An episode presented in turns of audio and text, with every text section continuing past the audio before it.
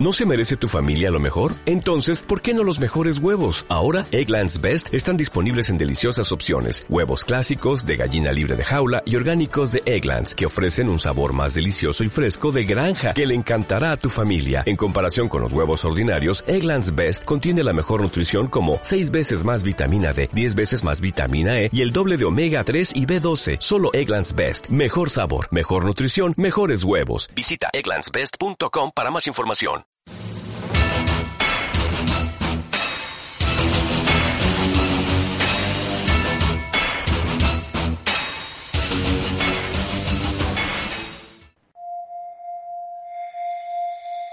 La libertad de la fantasía no es ninguna huida a la realidad, es creación y osadía.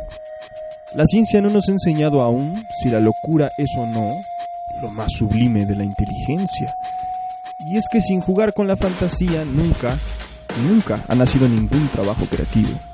La deuda que tenemos a la obra de la imaginación es incalculable. Esto es Metagame.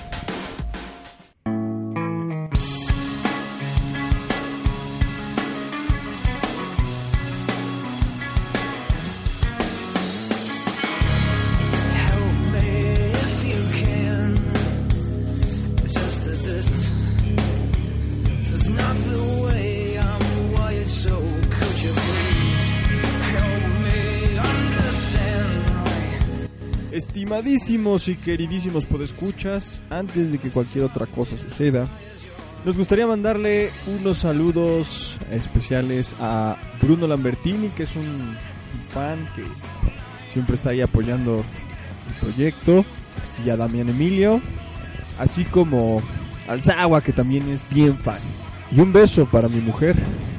Entonces, año nuevo, emisión nueva. Es todo un placer para nosotros estar aquí de regreso y seguir dando la batalla. Buscando nuevos escuchas cada vez que esto tenga más alcance. Ya saben que los que más o menos nos oyen de planta, rólenlo, díganle a sus cuates, mira, estos güeyes de Brian bien chido, lo que quieran. Sobrevivieron al 2013. Sobrevivimos al... 2012. Tenemos el achievement de, 2012. de Mayan Apocalypse 2012. Y bueno, para este año tenemos preparadas varias cosas interesantes. Y decidimos que esta emisión la íbamos a dedicar al tema de ciencia ficción y fantasía.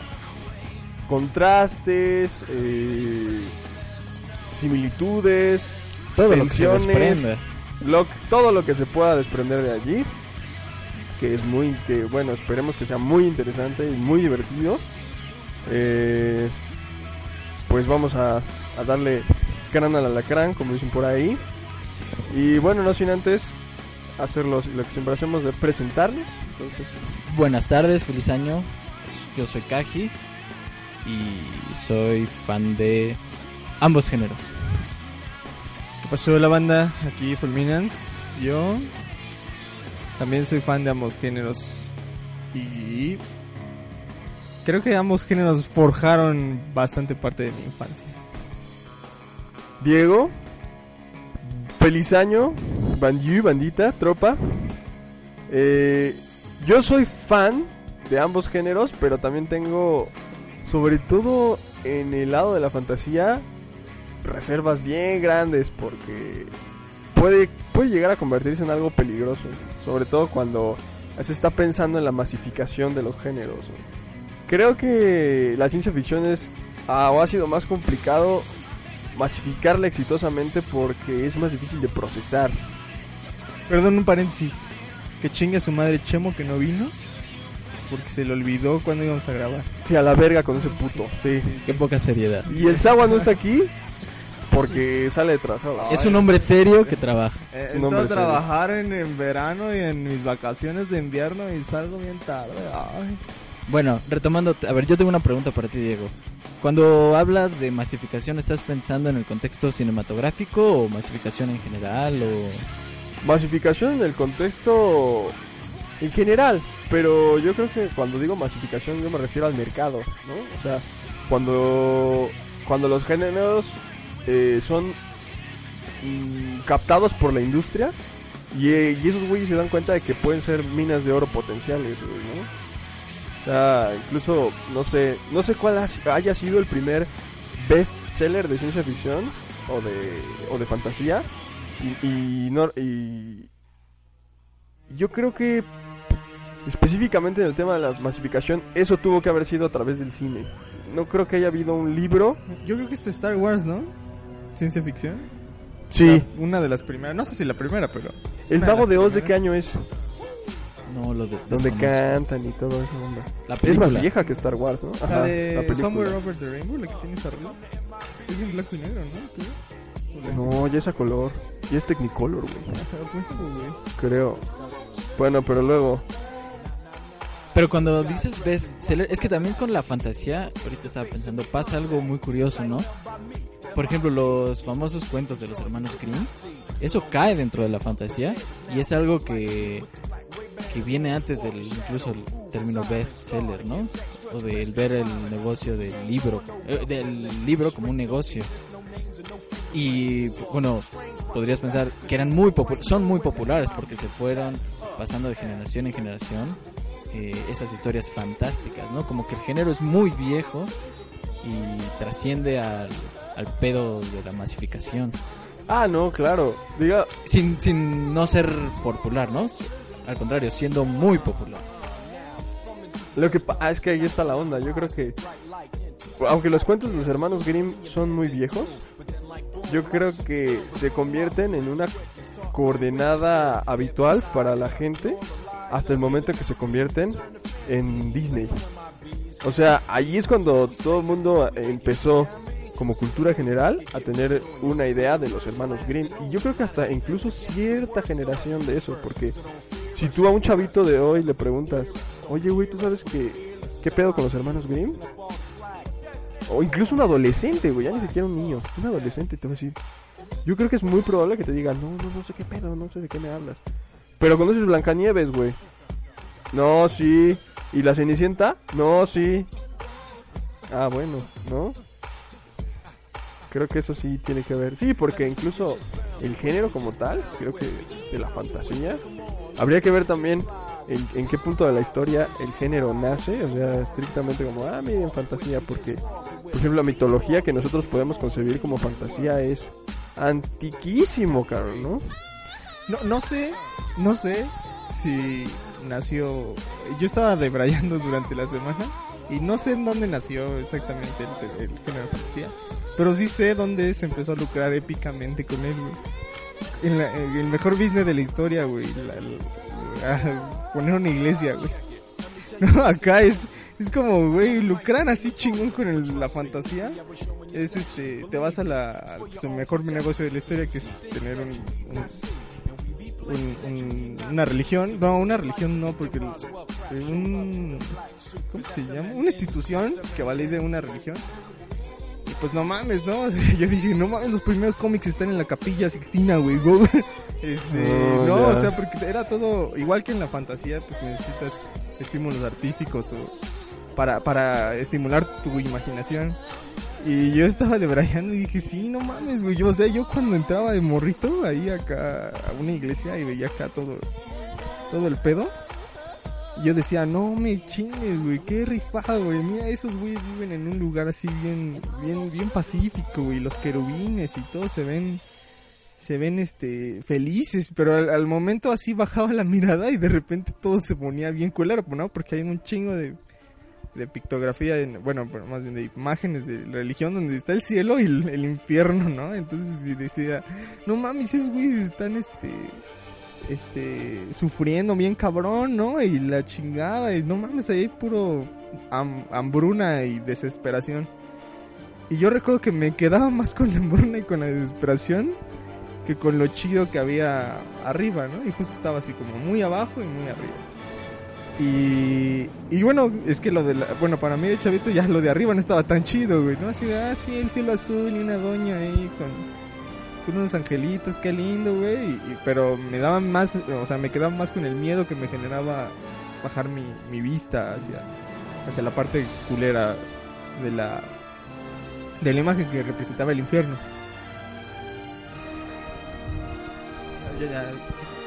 Pero entonces, a ver, eh, las creencias de las antiguas culturas eh, caerían dentro de este género como fantasía.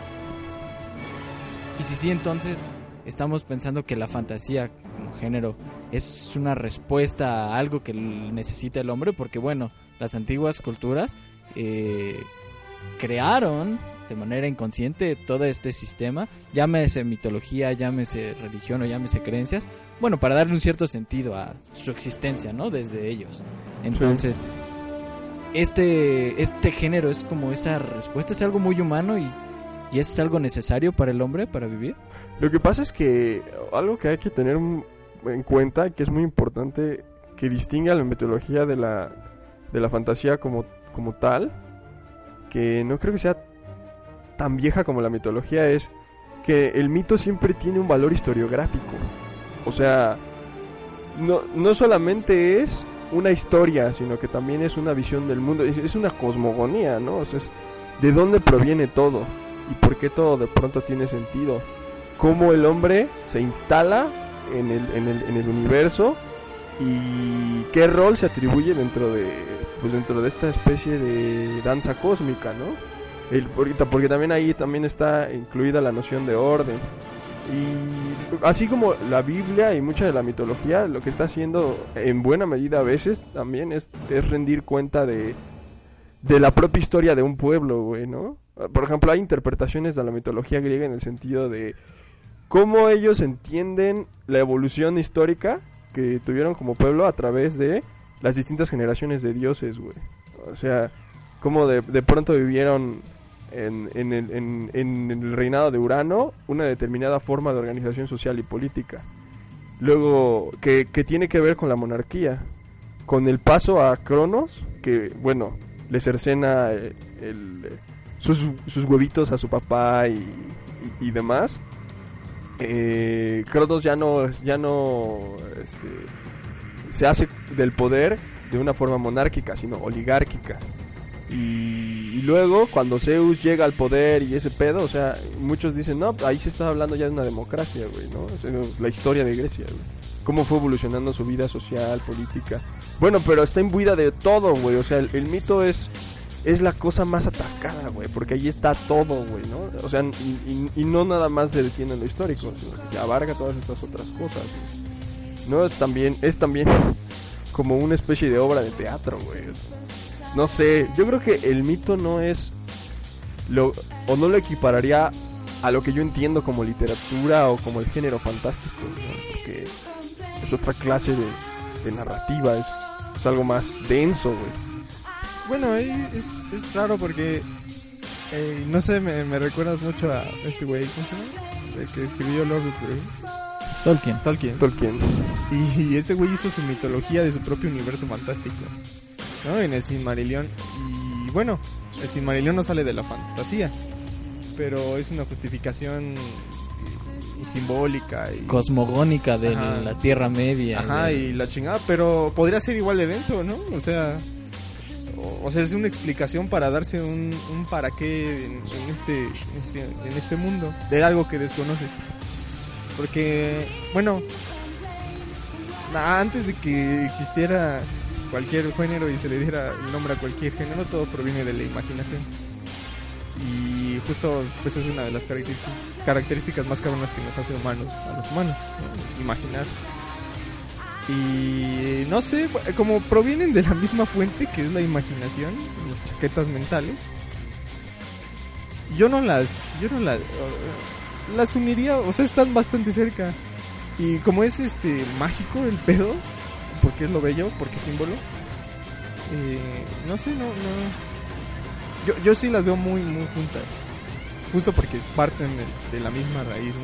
Y bueno, en la ciencia ficción parte de una imaginación pero agregándole este pedo de ciencia, ¿no? Muy, muy positivismo el pedo, muy positivista el pedo. De la ciencia, lo- bueno, los futuros planteados o realidades planteadas a partir de, De la pregunta, ¿qué pasaría si? sí, ajá, y, y X desarrollo tecno- y inserte aquí un desarrollo tecnológico rifado. ¿no? Y entonces y volviendo al mito, el- no, o sea, tiene lo que sí sé y sí veo de diferencia es que el mito tiene una un- algo que forma el inconsciente y le da identidad a una sociedad. Y, y pero ahorita que lo digo, güey, o sea, yo que juego Dungeons and Dragons y, lees toda la cosmogonía que el güey de Dungeons and Dragons le dio. Eso también nos da identidad a los güeyes que jugamos Dungeons and Dragons, ¿no? Entonces nos hace una pequeña tribu ahí cagada, güey. De datos inservibles, pero bueno, que nos den identidad y nos hacen jugar un juego, ¿no?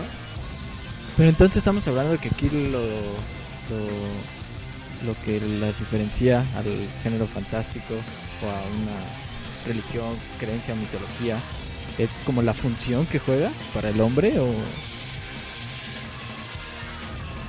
Eh, pues es que o el Sí, la que función-.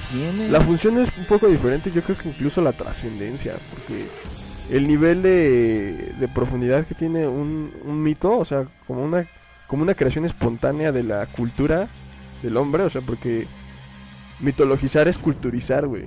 Y, y en Tolkien, o en, o, en, o en personas que pues se han dado a la tarea de hacer este juego, juego imaginario, porque yo creo que para los, para las personas que, que lograron constituir un mito, ese, ese, esa, esa parte como lúdica, tal vez esté, pero es algo mucho más serio, güey. O sea, no, no, es, no es tanto un ejercicio imaginativo, ¿no? Es más bien una lucha por el, por el reconocimiento de su identidad en, en, en un espacio que es bastante hostil, ¿no? O sea, ellos no estaban jugando a la hora de forjar su mito, su...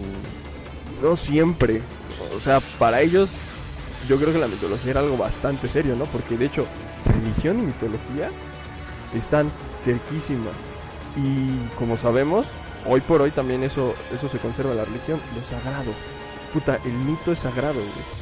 O sea, el mito, y en el momento en que es sagrado, ya no puede ser algo tan lúdico con lo que se puede juguetear, güey, ¿no?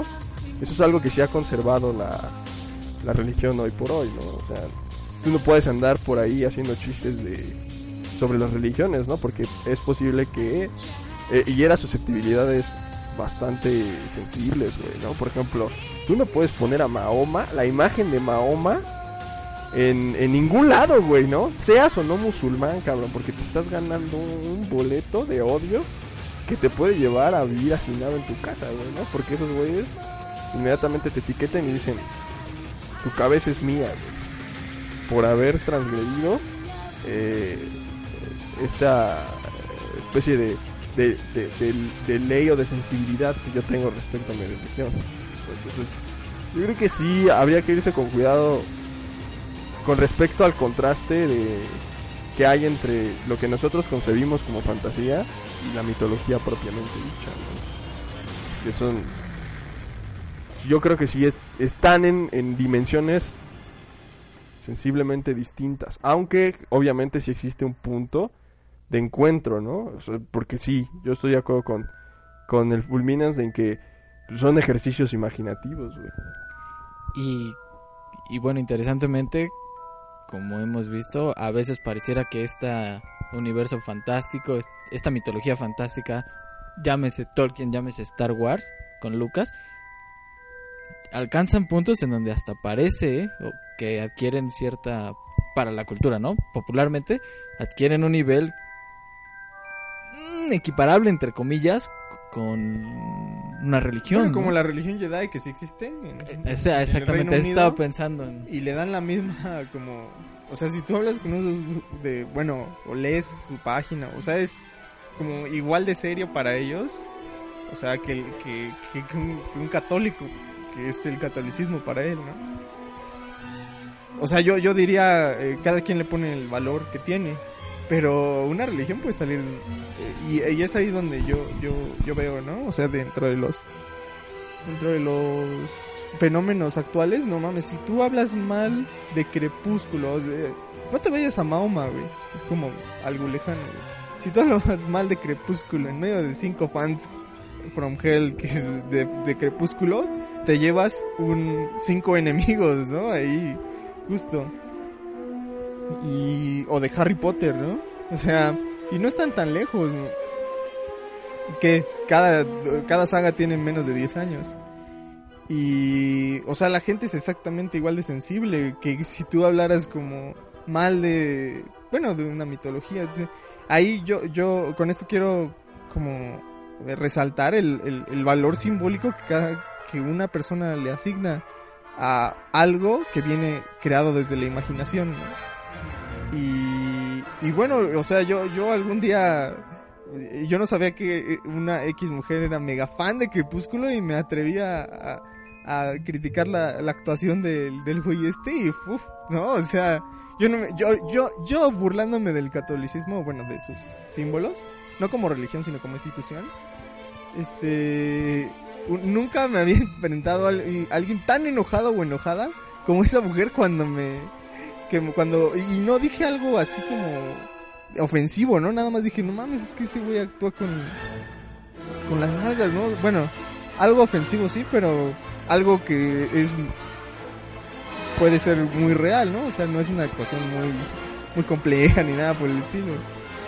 Y el y bueno, yo, yo dije, wow, ¿no? O sea, de aquí hay algo que esto comparte con un mito, ¿no? Bueno, o sea, con lo que te escucho que, que es un mito. Yo dije, no mames, o sea, el, el valor simbólico y, y afectivo, porque como que empiezas a amar eso, ¿no? Que te encanta. Por lo que te...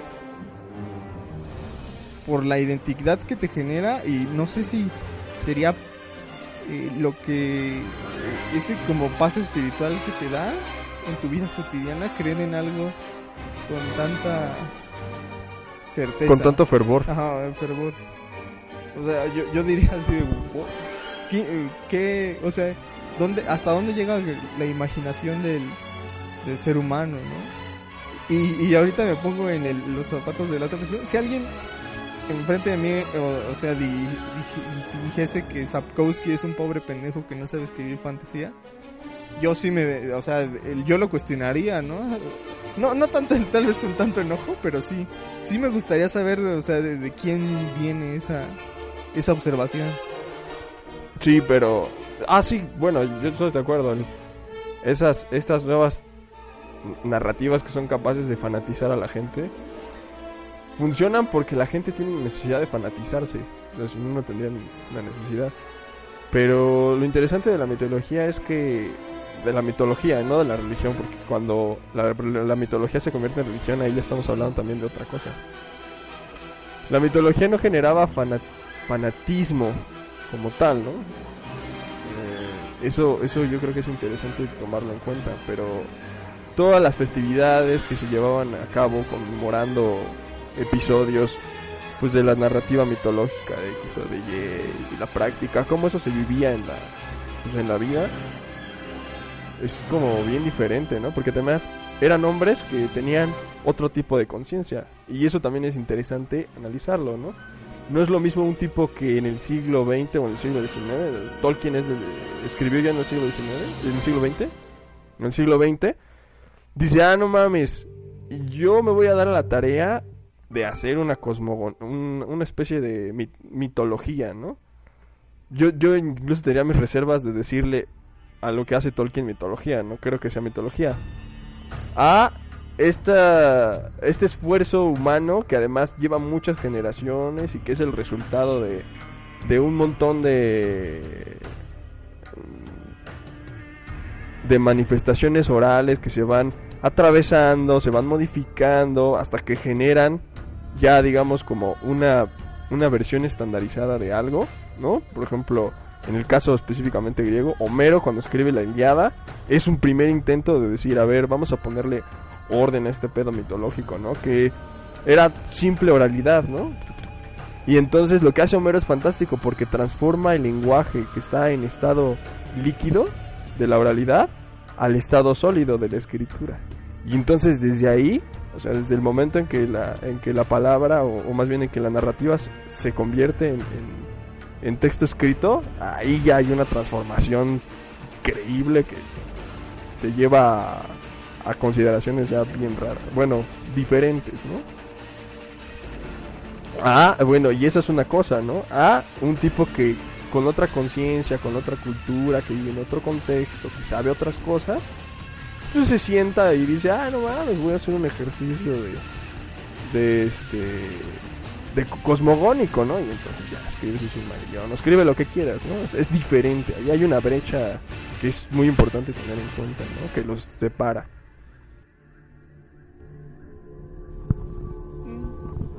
Ah, bueno, yo recuerdo que quería hablar mucho de la, la fantasía como medio de control, ¿no?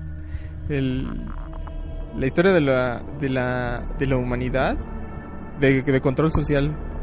Eh, estaba pensando, eh, aparte de la religión, que dije, ah, no mames, perdón, de la institución de la religión, eh, de las instituciones de las religiones. Eh, pensaba mucho en el oscurantismo, ¿no? Y, y cómo, o sea, se mantenía a, la gente apendejizada, o, o, bueno, en la ignorancia total, a partir de una serie de creaciones fantásticas, ¿no? Las brujas, los dragones, este, eh, los trolls, todo eso, ¿no? Que ya existía. Y era de no te salgas del feudo, güey, porque en el bosque te, va a salir el cheneque, ¿no? Bueno, eso es muy mexicano, pero lo agrego ahorita. Este.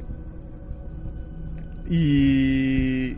Y el miedo, o sea, la fantasía en muchas ocasiones era, era un medio para generar miedo.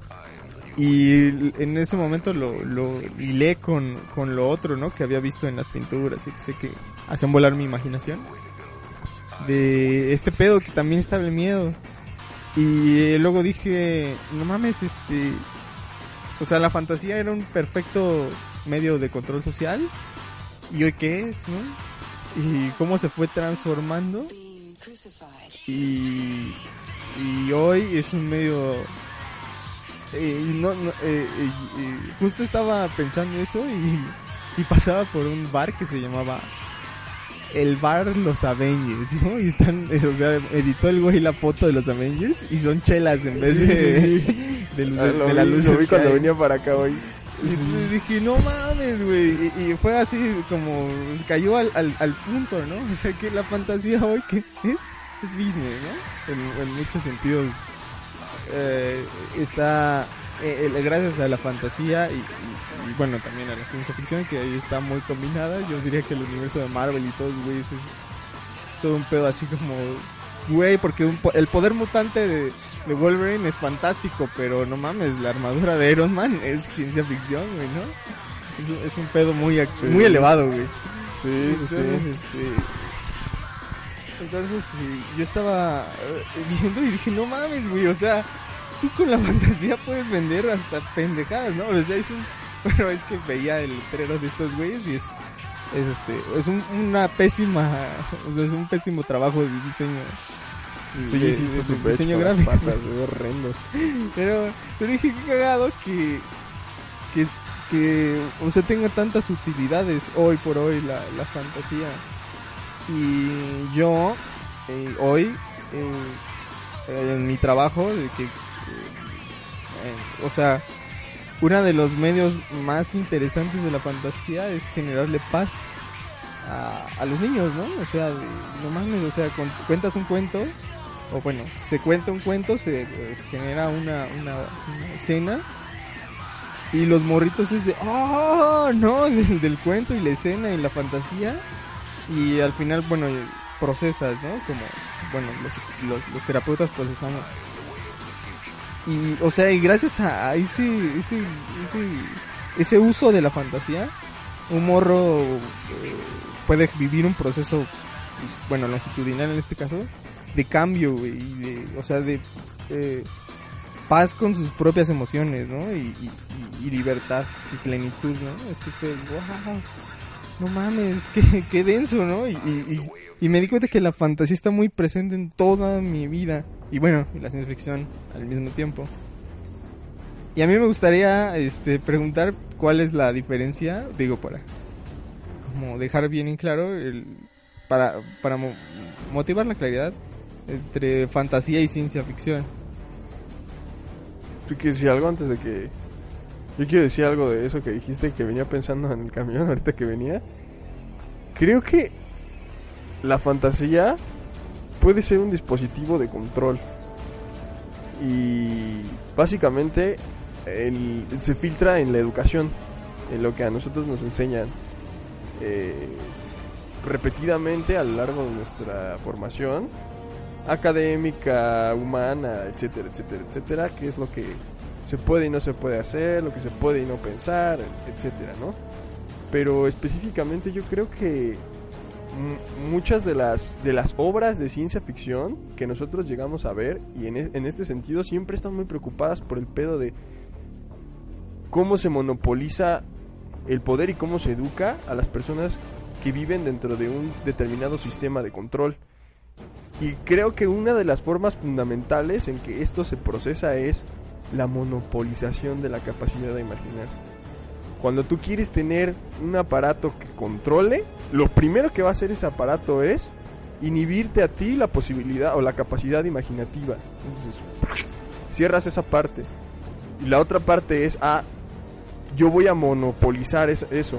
O sea, eh, yo pienso mucho como en la Inquisición, en donde la gente vivía inmersa en una, en una, en una figura del mundo en donde que las brujas y que los demonios y que la chingada, ¿no? Y yo creo que la gente cuchicheaba entre sí de no, y, porque daba, le daba rienda suelta a su imaginación, ¿no? Y podían ellos decir lo que sea. Pero al final, quien tenía la última la palabra, quien decía esto sí existe y esto no, por más que tú hicieras tus ejercicios imaginativos en tu casa, con tu vecino, con quien quieras, era la iglesia. Entonces en ese momento decía, ah, yo soy la única que legítimamente puedo decir qué pendejadas sí, sí valen, ¿no? ¿Qué, qué, qué fantasías eh, en verdad se dan y, y- de las cuales puedes hablar con, con toda con toda confianza y cuáles no. ¿No? Entonces, en ese sentido, pues así como que no sé también exactamente qué tipo de qué tipo de catecismo en este sentido fantasioso se se, se empleaba para poder generar ya una, un tipo específico de sumisión, güey, porque al final es eso, ¿no? Y hay un montón de obras, o, yo, yo, tiendo a pensar que la ciencia ficción, sobre todo más que la fantasía, tiende a ser muy crítico con este pedo de... No mames, date cuenta que uno de los derechos fundamentales que ningún que ninguna persona, ningún estado, ningún nada te está diciendo que debes que- por que debes pelear y que debes procurarte es el, el derecho fundamental a imaginar, güey. El momento en que pierdas eso, güey, vas a perder tu libertad y vas a perder tu poder político, güey.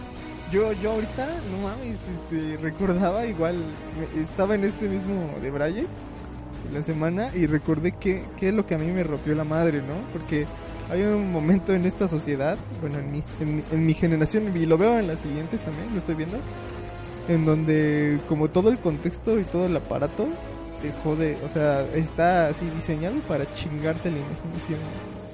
Y yo, en el inicio es de, ah, sí, la imaginación es chida, ¿no? Dale a la imaginación, ¿no? Cuando eres niño y la chingada. Y, y justo cuando haces ese cambio, ese switch a la, a la, a la adolescencia, yo recuerdo que todo lo fantástico de niño era bien pinche negado en mi salón de clases, ¿no? O sea, ¿cómo ves esa madre, no? O sea, ¿cómo tú puedes seguir viendo Bob Esponja o Dragon eh, Ball. Powerpuff Girls, Dragon Ball, güey, los supercampeones, ¿no? Y era de, güey, pues, no más, pero, o sea, era, era- había una presión social, güey. Y yo recuerdo que así, no mames, dije, ahí está la máquina de control número uno del universo adolescente, güey. Yo cuando me di cuenta que MTV era la fuente de jodidi, jo- o sea, de, de degradación imaginativa más cabrona que puedes haber creado, yo dije, güey, ahí está la pinche fuente de la de la eterna del eterno control, ¿no? ¿Por qué MTV, güey?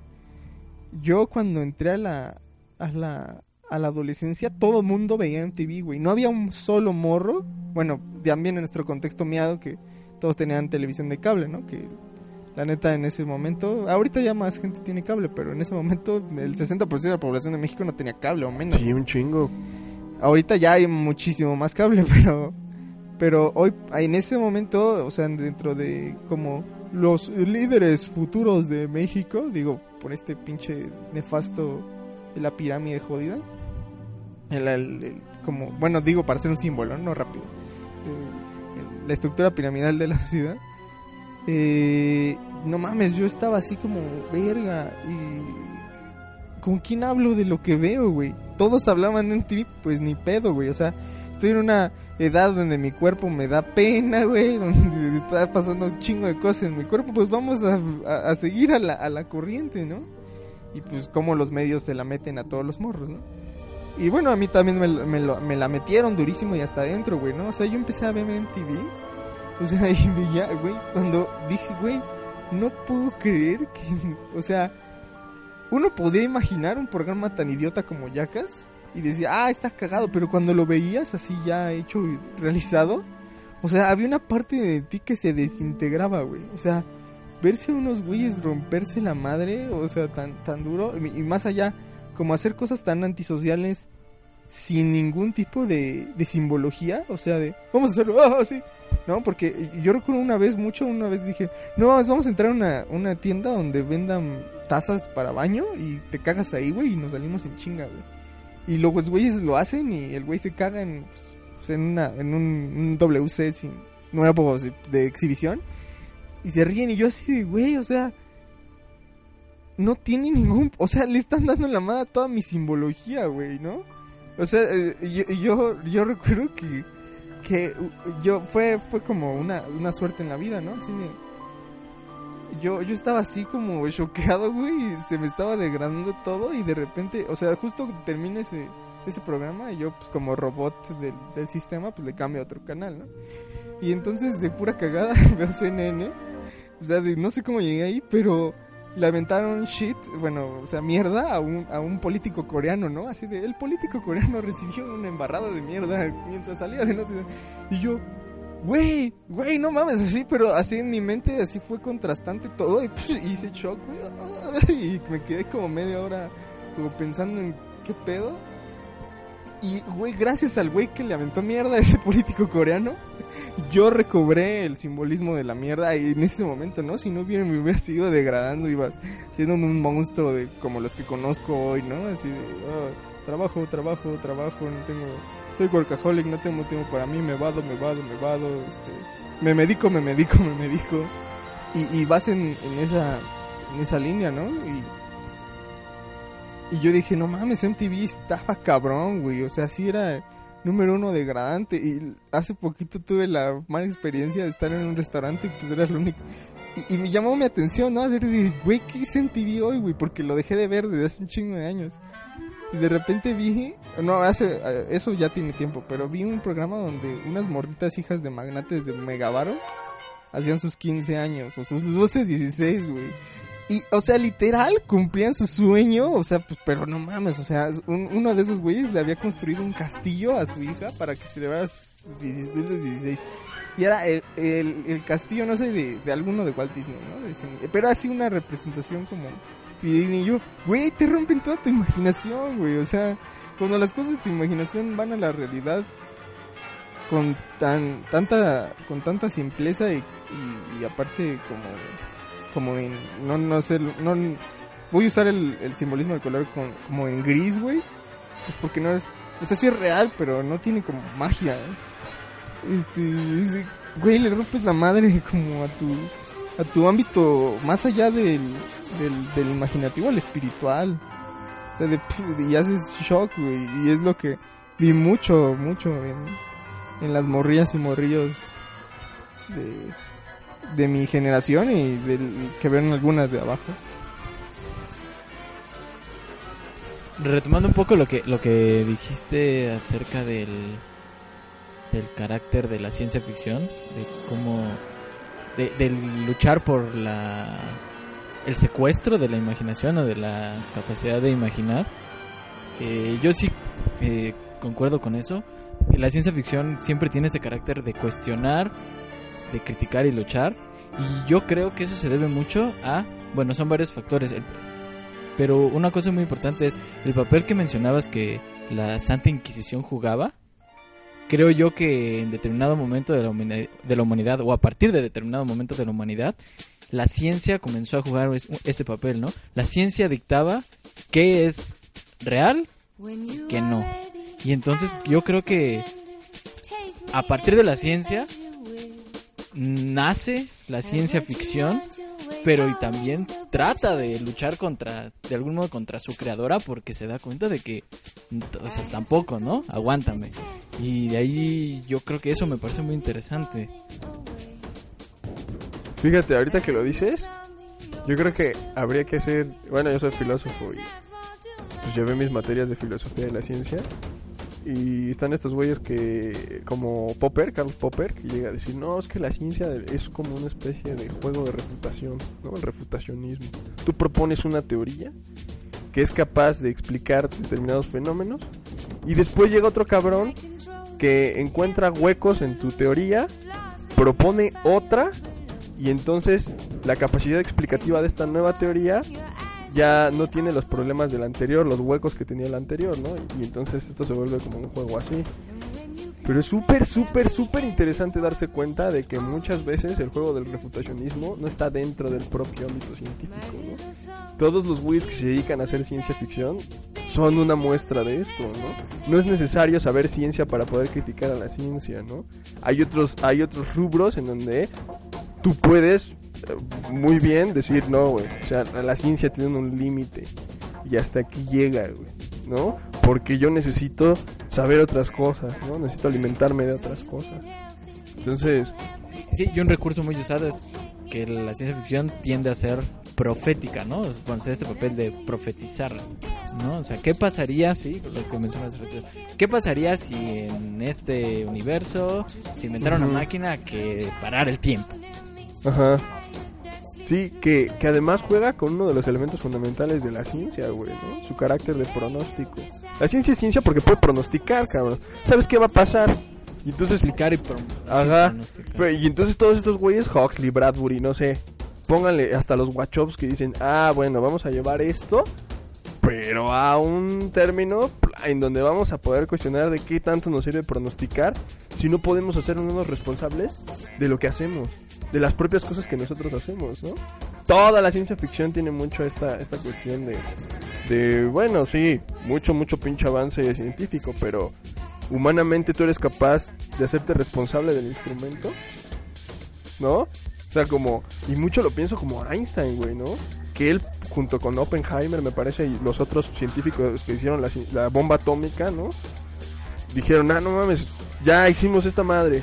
Y cuando vieron sus consecuencias, pues, pues Einstein se echó para atrás, güey. Dijo, no mames, ¿qué acabo de hacer, güey? Ya la cagué, güey. Ya la cagué. Aunque sea un, un, un- un- mérito enorme, ¿no? De intel- del intelecto humano y de lo que sea. La neta, yo no estaba listo para. Para esto, cabrón, ¿no? Me rebasó. O sea, hay algo aquí que yo necesito revisar, ¿no? Es algo súper interesante.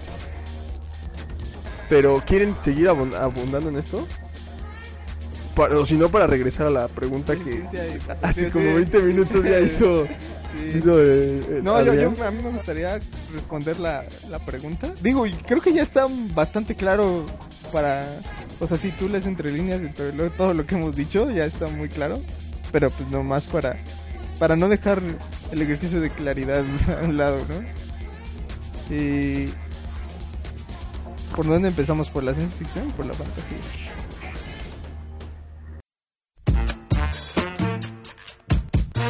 Este audiocast es patrocinado por Palacio del Fierro. Yo soy totalmente Pancracio.